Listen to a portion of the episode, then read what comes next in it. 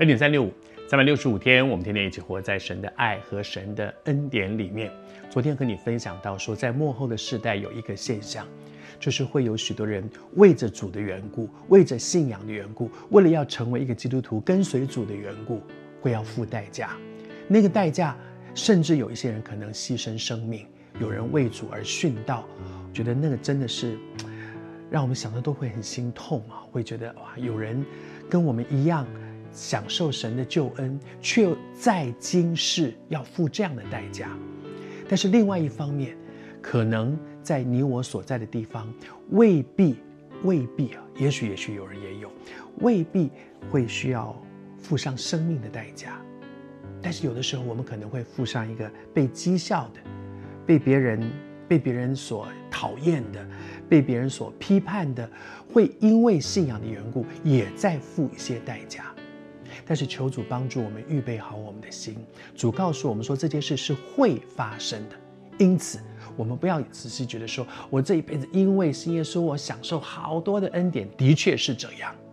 但是同时，我有没有预备好，为我所信的这一位独一的真神付上什么样的代价呢？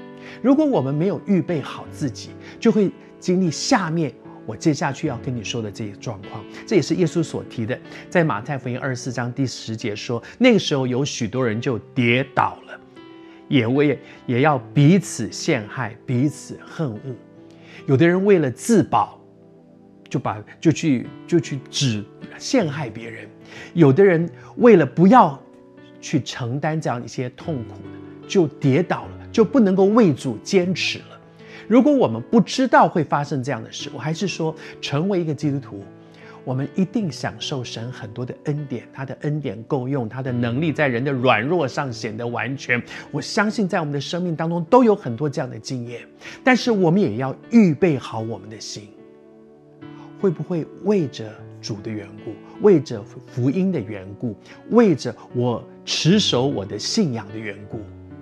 我们要付代价呢，求主恩待我们。耶稣说：“这是末后的世代一定会有的事情。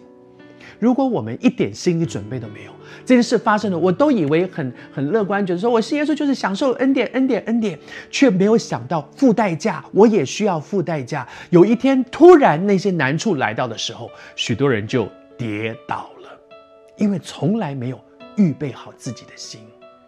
主预先告诉我们。”让我们预备好自己的心，奉主的名祝福你。我们彼此鼓励，天天活在神的爱和神的恩典里，也每一天预备自己，愿意为我所信的、我所持守的，付我该付的代价。